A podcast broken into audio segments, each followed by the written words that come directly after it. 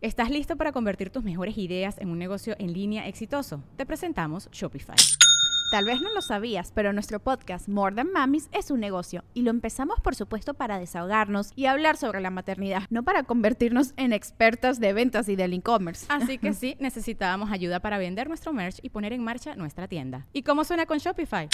Llegó otra venta. Shopify es la plataforma de comercio que está revolucionando millones de negocios en todo el mundo. Ya seas un emprendedor desde tu casa o desde donde sea, Shopify es la única herramienta que necesitas para iniciar, administrar y hacer crecer tu negocio sin dificultades. Con Shopify puedo gestionar pedidos, envíos y pagos desde cualquier lugar, brindándote toda la información y estadísticas de tus ventas al detalle. Regístrate para un periodo de prueba con tan solo un dólar al mes en shopify.com barra sonoro, todo en minúsculas Ve a shopify.com barra sonoro para llevar tu negocio al siguiente nivel. Shopify.com barra sonoro.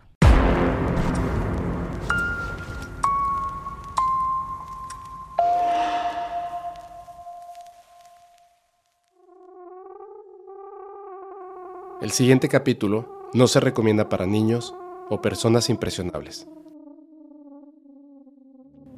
Muy buenas noches a todos, mi nombre es Fepo.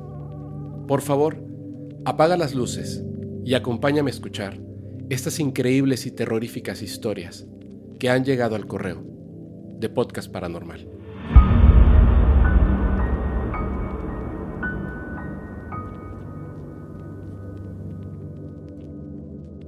¿Ustedes creen en las coincidencias? ¿En las extrañas coincidencias? Hice un recopilado de historias que llegaron al correo que tienen una extraña coincidencia con cosas que yo he estado viviendo en mi vida. Quizá ustedes sepan que el podcast está a punto de cumplir un año. Exactamente el 31 de octubre. Escogí esta fecha ya que me había estado atrasando en el estreno. Y luego me pareció que esa fecha, donde se celebra el Halloween en Estados Unidos y cercana al primero y 2 de noviembre, que se celebra el Día de Muertos aquí en México, sería una fecha muy adecuada para el podcast paranormal. Abro mi correo y leo una historia que tiene que ver con sucesos ocurridos del 31 de octubre al 2 de noviembre. Hola Fepo, mi nombre es Giovanna Anaí Martínez Bermúdez. Soy de Tepic, Nayarit. Soy enfermera de profesión, motivo por el cual, desde que estaba estudiando, comencé a trabajar en un asilo para adultos mayores. Mis turnos eran por las noches. Todas mis guardias siempre las pasé yo sola, al cuidado de todos estos viejecillos que ahí estaban viviendo. En el año 2020, justo para el mes de octubre, recuerdo que la mayoría de los abuelos comenzaron a enfermar. Y yo tenía que estar más al pendiente de ellos. Y por resultado, mis guardias nocturnas eran más pesadas. Así transcurrió todo el mes de octubre. Una de las abuelitas, con las que yo había creado un gran vínculo, también enfermó. A mediados del mes de octubre. Pero con ella fue demasiado extraño. Ya en la penúltima semana del mes, la abuelita comenzó con delirios. Era como si ella estuviera platicando con alguien y le reclamara algo a esa persona con la que platicaba. Te comento que ella dormía sola en un cuarto de la segunda planta, por lo cual no había probabilidad de que estuviera hablando con alguien más que durmiera en esa segunda planta. En mis guardias de esa semana, subí en las noches y ella solo estaba ahí, con sus delirios. En el día, ella estaba tranquila y con sus medicamentos por indicación, pero por la noche, la situación era totalmente diferente. En la última semana de octubre, ya con la salud de los abuelos mejor, y la guardia más tranquila, recuerdo que era miércoles 28 de octubre y por el trabajo pesado de ese mes, en la cocina metí dos sillas reclinables para dormir un poco, ya que los abuelos estaban dormidos. Te menciono que yo traía mi uniforme quirúrgico, de color azul. Ese día recorrí el comedor para dejar las sillas afuera del cuarto de los abuelos y apuntando hacia la puerta que dirigía a la segunda planta. Esto, por si se ofrecía algo, podría subir inmediatamente y estar al pendiente de los abuelos. En el transcurso de la noche, me quedé dormida en esas sillas. Mis pies y mirada daban hacia la puerta que te mencioné. Esa noche pude verme dormida, acostada en esas sillas, con el uniforme. Verme a mí misma me pareció sumamente extraño. Recuerdo que me desperté porque sentí que alguien tocó mi frente. Y al abrir los ojos, vi como una sombra negra corrió hacia la puerta que dirige al segundo piso. Escuché cómo entró al cuarto de la abuelita y cerró la puerta. Yo me asusté porque escuché a la abuelita gritar cuando la puerta se cerró. Me encontraba bañada en sudor, atemorizada, sin entender qué fue aquello que había pasado. ¿Cómo me pude haber visto a mí misma? ¿Quién o qué fue eso que tocó mi frente? ¿Y por qué se veo directamente a la habitación de la señora que anteriormente había estado con alucinaciones? A la mañana siguiente, Haciendo la rutina que ya te mencioné, subí a cambiar a la abuelita. Estaba sola en su habitación. Con ella tenía un lindo vínculo, como si fuera de nieta y abuela. Y me tomé el atrevimiento de platicarle que me vi dormida la noche anterior y la cuestioné para saber si ella recordaba lo que había pasado en esa noche. La respuesta me causó una gran sorpresa. Sí, hija. Fíjate que fue Salvador. Salvador era su esposo, que había fallecido un par de años atrás. Me dijo que quería conocerte y darte las gracias. Yo le dije que no te asustara, porque lo conozco y ya sé cómo es él.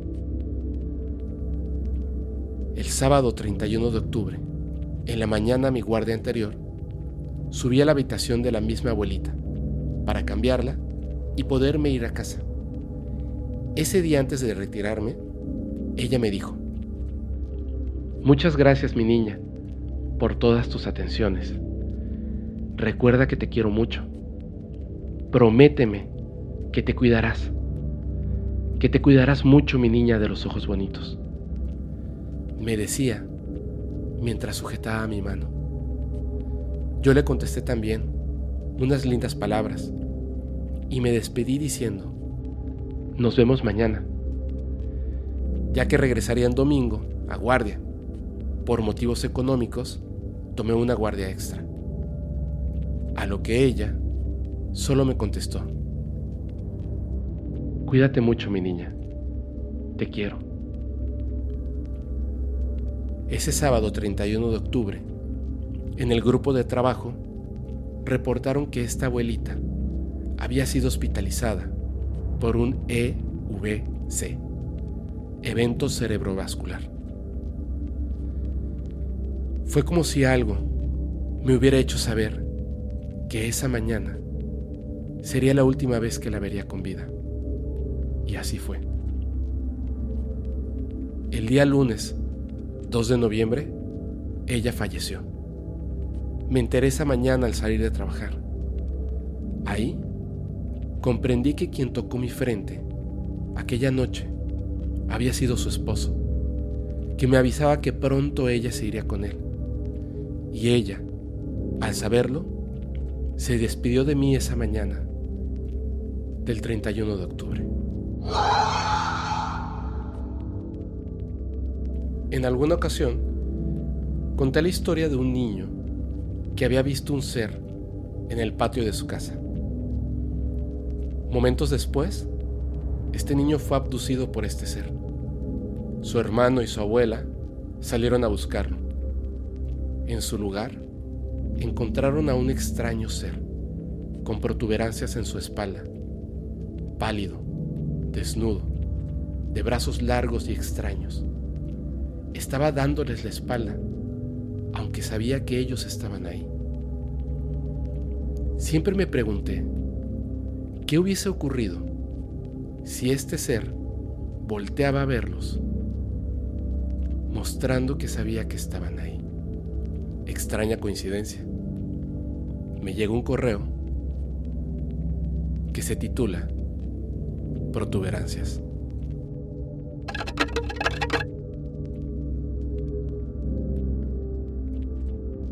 Hola Fepo, mi nombre es César Franco. Paso mucho tiempo en la computadora trabajando y escuchar todos estos testimonios mientras trabajo es fascinante. Por eso, te mando mi pequeña contribución sobre lo que me ocurrió cuando era joven. Sucedió los primeros días de abril. Yo estaba cerca de cumplir 15 años, una noche en que hacía mucho calor. No sé qué hora era exactamente, pero era bastante avanzada la noche cuando me levanté a la cocina a tomar un vaso de agua. En aquel entonces no tenía aire acondicionado en mi habitación, así que necesitaba tomar agua constantemente. Desde la cocina se puede ver todo el patio, a través de una enorme ventana. Recuerdo muy claramente haberme servido un vaso de agua, pero antes de tomarlo, por alguna razón, decidí echar un vistazo al exterior. En el patio había una criatura humanoide, de color blanquecino. Estaba en cuclillas en el suelo, bajo el árbol limonero, dándome la espalda. Su cuerpo era blanco o gris claro, pero de alguna forma lo cubría una luz dorada muy tenue. Era muy delgado, de brazos muy largos. Su cráneo se prolongaba hacia atrás ligeramente. En su espalda había unas pequeñas protuberancias. Supongo que eran de su columna vertebral. No sé bien qué estatura tenía, ya que estaba en cuclillas. Como dije, lo vi de espaldas. Lo observé un momento y noté que se balanceaba suavemente hacia adelante y hacia atrás. Emitía unas vocalizaciones extrañas. Me dio la impresión de que estaba cantando. Mientras lo veía, en lugar de miedo, me abrumó una sensación de ternura muy grande, similar a cuando ves cachorritos de perros o gatos. Realmente no sé cuánto tiempo lo estuve observando, pero de pronto dejó de cantar y se volteó a darme la cara. No recuerdo haber distinguido facciones en su cara, pero vi sus grandes ojos, que emitían una luz blanca, muy brillante, lo suficiente para enseguecerme un momento. Lo que pasó a continuación fue confuso, porque lo siguiente de lo que tengo conciencia es que voy en el autobús a la escuela, desorientado a lo largo del día, poco a poco fueron regresando a mí los fragmentos de lo que viví esa noche, y cada vez estaba más asustado. Nunca me ha vuelto a pasar algo así, aunque me gustaría tener otra oportunidad de vivir una experiencia similar, poder estudiarla y comprenderla. Olvidé comentarte algo. Ahora soy científico.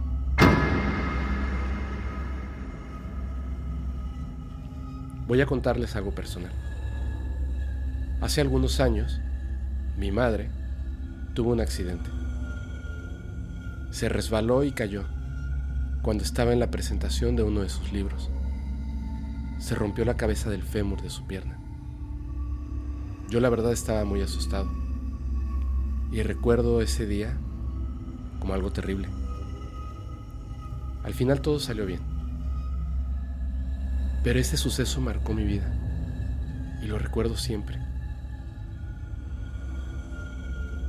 Quizá algunos de ustedes recuerden una historia que me ocurrió con una exnovia con la que vivía en la Ciudad de México, cuando una noche me apareció un ser muy extraño.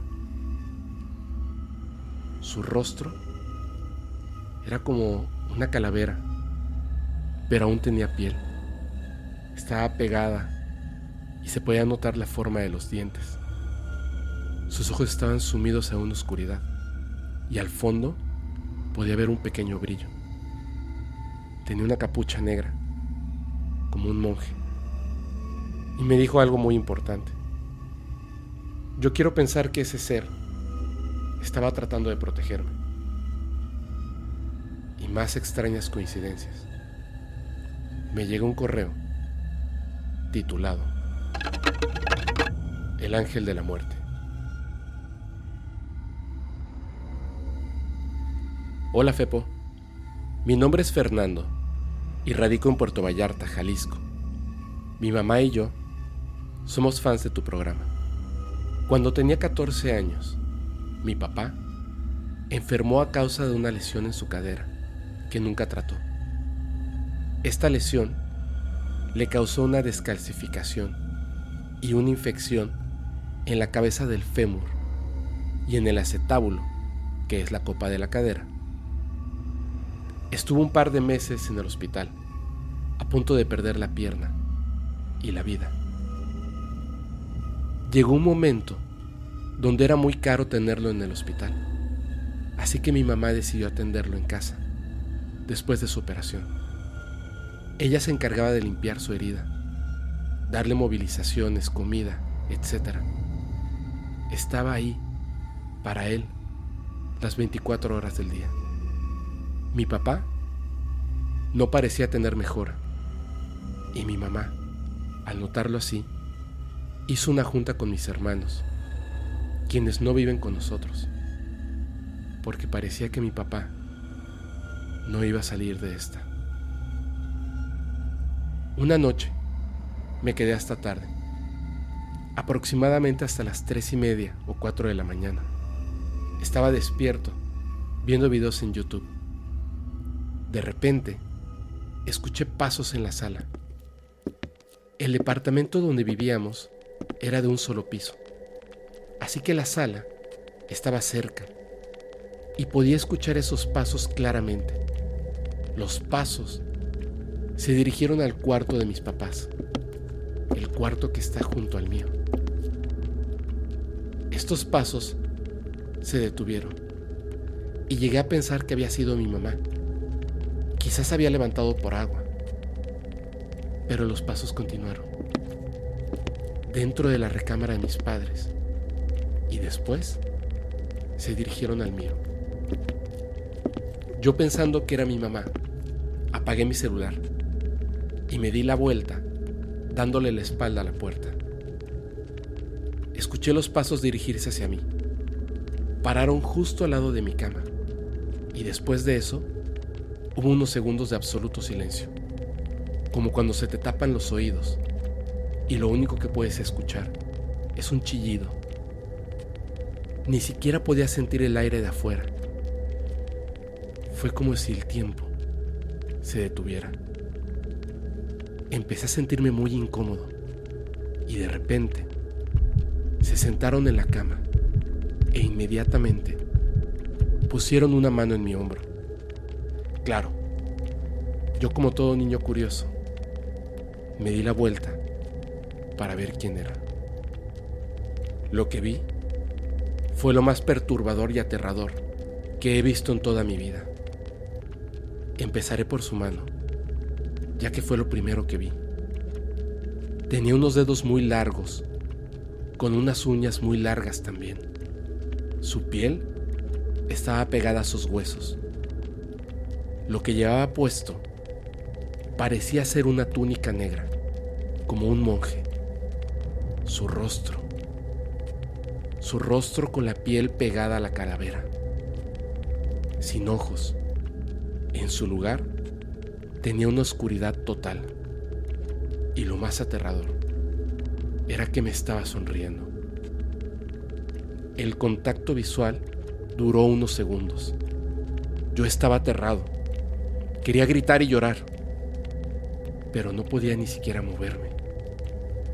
Solo recuerdo que de un segundo a otro, esta cosa se esfumó. Esto no se lo conté a mis papás, quienes toda mi vida han creído en mi palabra. Pensé que si les platicaba, podía sugestionarlos con todo lo que estaba pasando. Así que lo guardé para mí. Gracias a Dios, universo, o como le quieras llamar, mi papá salió de esa enfermedad. Y un año después, él me contó la historia de la vez que su papá falleció. Él estaba de viaje y en el hotel donde se hospedó se le apareció un monje. Este caminó de una esquina a otra un par de veces. Después de eso, su papá, mi abuelo, falleció.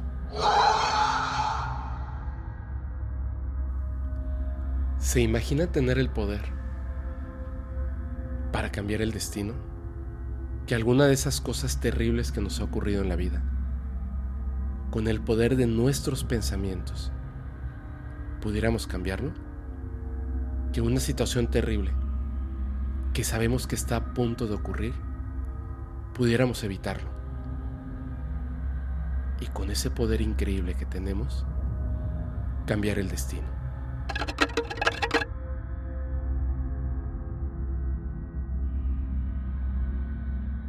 Por favor, que esta historia sea anónima. Y disculpa si es algo larga. En mi familia tenemos muchas historias paranormales, con avistamientos de ovnis y otras cosas bastante extrañas. Lo que hoy te quiero contar es algo que siempre me ha dado miedo de mí misma. En la familia hay una creencia. Ya he escuchado que se ha mencionado antes en el podcast y eso me hizo sentir un poco de alivio. Se dice que cuando un bebé llora en el vientre de la madre, nacerá con alguna habilidad o será muy sensible. Esto sucede en las mujeres de mi familia. Mi madre me contó que mi abuela, ella y yo habíamos llorado en el vientre. Mi abuela podía predecir la llegada de alguien a la casa. No exactamente saber quién sería la persona, pero sí empezaba a prepararse para recibir visitas. Y unas horas después, llegaban visitas a la casa. Si le preguntabas qué hacía o por qué calentaba la comida, solo te contestaba que alguien iba a venir. No sabía quién, pero alguien iba a llegar. Y así ocurría. En el caso de mi madre, su habilidad no pasaba tan seguido. Un día, regresando del trabajo, el camión paró en una esquina y ella volteó a ver la calle. En ese momento, se vio a ella misma bajando por esa calle, pero con ropa distinta, un chaleco y una mochila que tenía el logo del lugar en el que trabajaba y solo pensó, ah, ¿voy a estar ahí? Una semana después, ella bajaba por esa calle, con la misma ropa, chaleco y mochila. En mi caso, son sueños, sueños premonitorios. Sueño con cosas que van a pasar. No todos mis sueños son así, pero de alguna manera sé diferenciarlos. Por ejemplo, cuando me encontraba en secundaria, soñé que temblaba y veía cómo salían todos corriendo de los salones. Al día siguiente, tembló y vi la misma escena pasar en realidad. Todo era exactamente igual. He tenido muchos sueños así, pero hay uno que tuve cuando tenía alrededor de cinco años y hasta el día de hoy lloro con solo recordarlo. En mi sueño estaba llegando de la secundaria. con un uniforme muy distinto al que se usaba en ese tiempo. Veía a mi abuela regando sus flores y le preguntaba en dónde se encontraban los demás. Ella respondía que se encontraban dentro, en las habitaciones. Yo ingresaba al primer cuarto, dejaba mis cosas, pero en este cuarto no había nadie. Me dirigía al segundo cuarto y cuando abría la cortina que separaba las habitaciones, los veía a todos, a mi madre, a mi padre y a mis dos hermanos, tirados en el suelo, rodeados de sangre que empezaba a llegar hasta mis pies. Salía corriendo a buscar a mi abuela, pero había desaparecido. Todo se volvía negro y despertaba. Años después, ingresé a la secundaria y tenía exactamente el mismo uniforme que en mi sueño. El miedo y el trauma que tenía desde aquella noche se volvió más fuerte. Mi familia iba a tener ese trágico final. ¿Ese era el destino? Todos los días me convencía que las cosas serían diferentes. Lo mentalizaba, lo ordenaba y poco a poco tuve la sensación de que algo había cambiado. Ya no tenía miedo. Pasé de año y extrañamente la escuela decidió cambiar el uniforme. En ese momento lo supe. Tal vez ese destino lo había cambiado. ¿Es un duende distinto que un chaneque? ¿Pueden nuestras mascotas percibirlos? ¿Pueden nuestras mascotas protegernos de ellos? Esta es la historia de Goyo.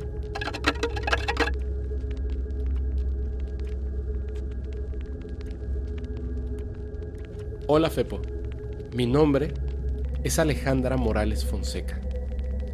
Te cuento algo que nunca he podido olvidar.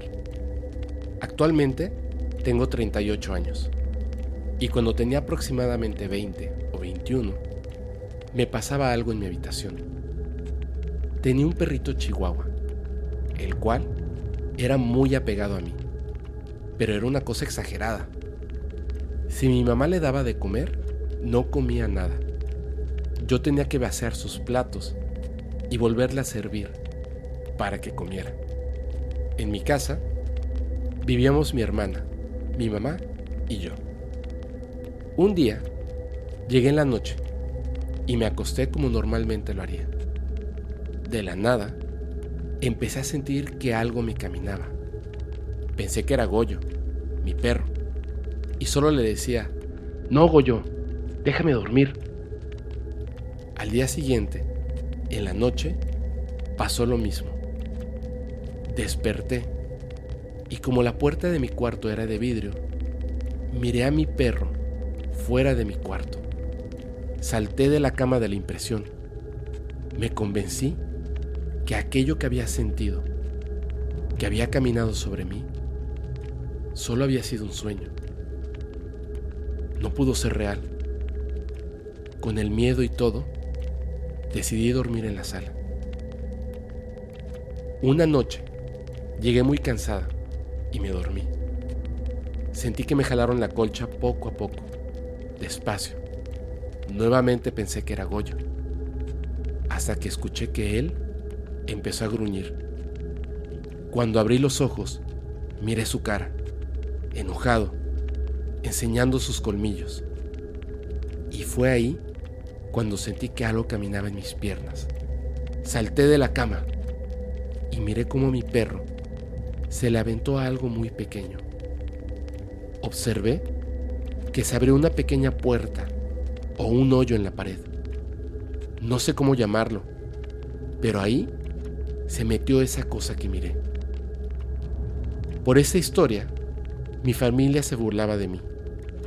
Me dijeron que lo más probable es que llegué muy borracha y que todo fue producto de mi imaginación.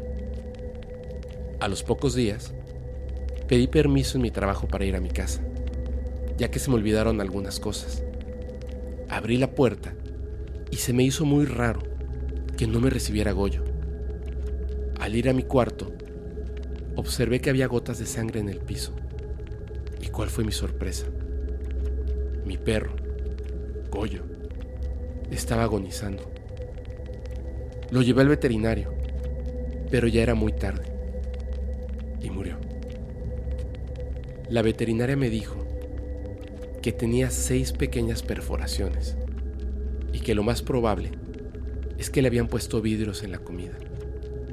Pero eso era imposible, porque mi perro nunca salía, vivía dentro de la casa y como te dije, no aceptaba comida de nadie que no fuera yo. Después de eso, no volví a dormir en mi cuarto y tampoco volví a tener otro perro.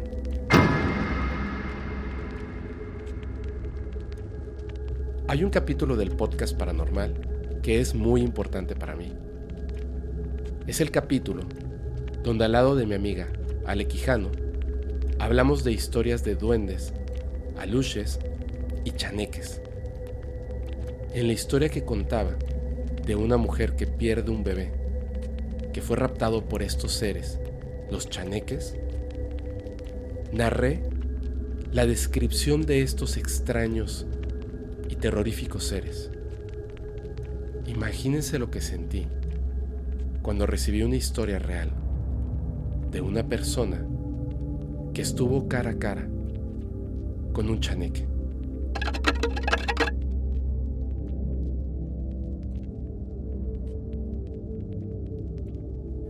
Hola Fepo, me llamo José Díaz, de Lima, Perú. Te sigo desde el primer capítulo en YouTube, soy fan. Esta anécdota le pertenece a mi papá, Juan Díaz. Mi papá es una persona mayor hoy con 78 años. Esta historia ya tiene algunos años, pero yo me enteré hace poco, en una conversación que tuve con mi papá sobre temas paranormales. Ese día le contaba sobre la señora a la que le trenzaban el cabello cuando estaba embarazada, cuando le describía los chaneques que estaban tratando de jugar a las cartas me detuvo y me dijo, yo he visto uno de esos seres. Mi papá me contó que en un trabajo eventual de guardia de seguridad, iniciaba su turno los sábados al mediodía y se quedaba todo el fin de semana, hasta el lunes a las 8.30 de la mañana. Cuidaba un almacén donde se guardaban, además de los productos de la empresa, los vehículos de reparto entre ellos un camión de 15 toneladas con cabina. Ese almacén es de unos mil metros cuadrados, cercado por muros altos de concreto y asegurado por un alambrado electrificado en la parte más alta. El único acceso es por el portón. Este portón es muy grande y pesado, de la altura de los muros, unos 4 metros más o menos todo de metal, con una pequeña puerta para el acceso peatonal. No había forma de que nadie pudiera entrar o salir de este lugar, porque una vez que mi papá ingresaba, era la única persona en el lugar durante todo el fin de semana. Mantenía el lugar cerrado y con él la llave en todo momento. El almacén está en la zona urbana, en plena ciudad, en el distrito de Cercado, de Lima, en la capital de Perú. En este almacén había una construcción de drywall y techo de calamina. En México le dicen lámina. Tiene tres espacios. La oficina, una habitación con una cama para el vigilante y los baños. Todos los ambientes están separados por muros de drywall y todos tienen puertas que dan hacia el almacén. En la habitación con la cama había una pequeña ventana al costado de la puerta Mi papá inició su turno al mediodía del sábado. Ingresaron los vehículos y cerró el portón. Se aseguró de poner llave en todos los seguros y candados que esta única puerta de acceso tiene. No sucedió nada durante el día, pero en la noche empezó a sentir una incomodidad, lo que se siente cuando alguien te observa fijamente. Pero él estaba solo. Como pudo, pasó la noche, pero sin poder dormir mucho por esa extraña sensación. El día domingo fue tranquilo, hasta la hora de almorzar. Después de comer, fue al camión a descansar.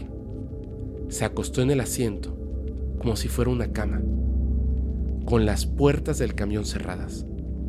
Su cabeza daba hacia la puerta del conductor y sus pies hacia la puerta del pasajero.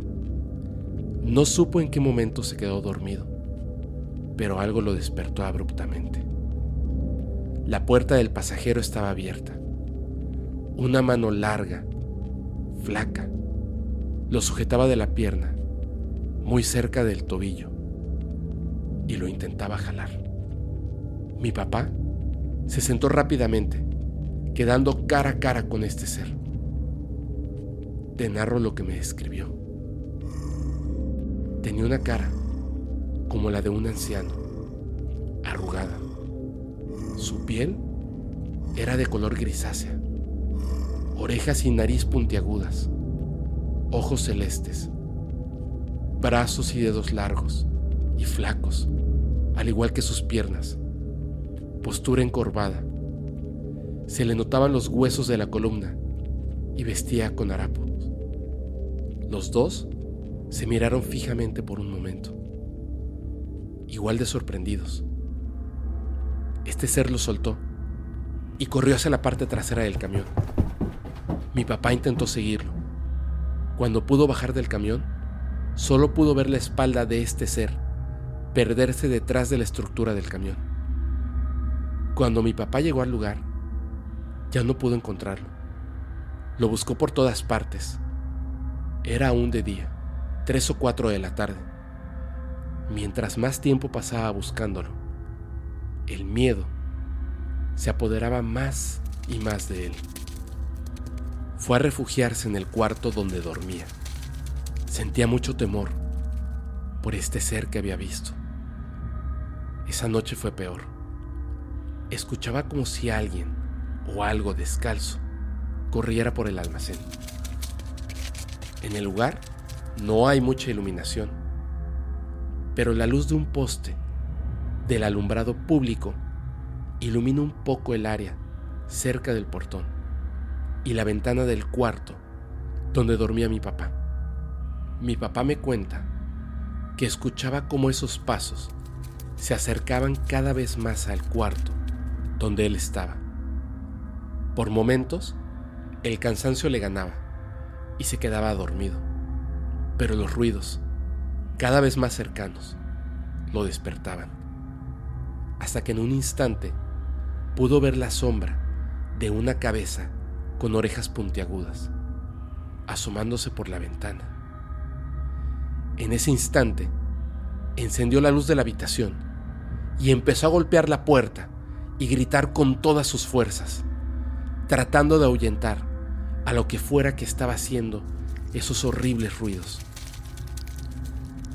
Esa fue la última vez que trabajó en ese lugar.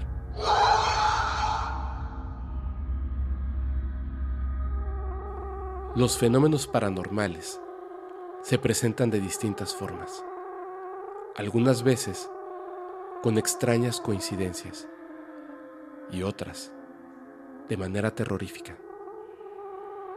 Yo soy tu amigo Fepo y deseo que nunca, nunca tengas que vivir una experiencia como esta.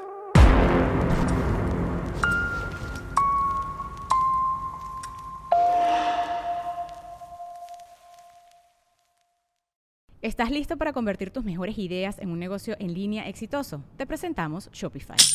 Tal vez no lo sabías, pero nuestro podcast More Than Mamis es un negocio y lo empezamos por supuesto para desahogarnos y hablar sobre la maternidad, no para convertirnos en expertas de ventas y del e-commerce. Así que sí, necesitábamos ayuda para vender nuestro merch y poner en marcha nuestra tienda. ¿Y cómo suena con Shopify? Llegó otra venta. Shopify es la plataforma de comercio que está revolucionando millones de negocios en todo el mundo. Ya seas un emprendedor desde tu casa o desde donde sea, Shopify es la única herramienta que necesitas para iniciar, administrar y hacer crecer tu negocio sin dificultades. Con Shopify puedo gestionar pedidos, envíos y pagos desde cualquier lugar, brindándote toda la información y estadísticas de tus ventas al detalle. Regístrate para un periodo de prueba con tan solo un dólar al mes en shopify.com barra sonoro, todo en minúsculas. Ve a shopify.com barra sonoro para llevar tu negocio al siguiente nivel. Shopify.com barra sonoro. ¿Estás listo para convertir tus mejores ideas en un negocio en línea exitoso? Te presentamos Shopify. Tal vez no lo sabías, pero nuestro podcast More Than Mamis es un negocio y lo empezamos por supuesto para desahogarnos y hablar sobre la maternidad, no para convertirnos en expertas de ventas y del e-commerce. Así que sí, necesitábamos ayuda para vender nuestro merch y poner en marcha nuestra tienda. ¿Y cómo suena con Shopify?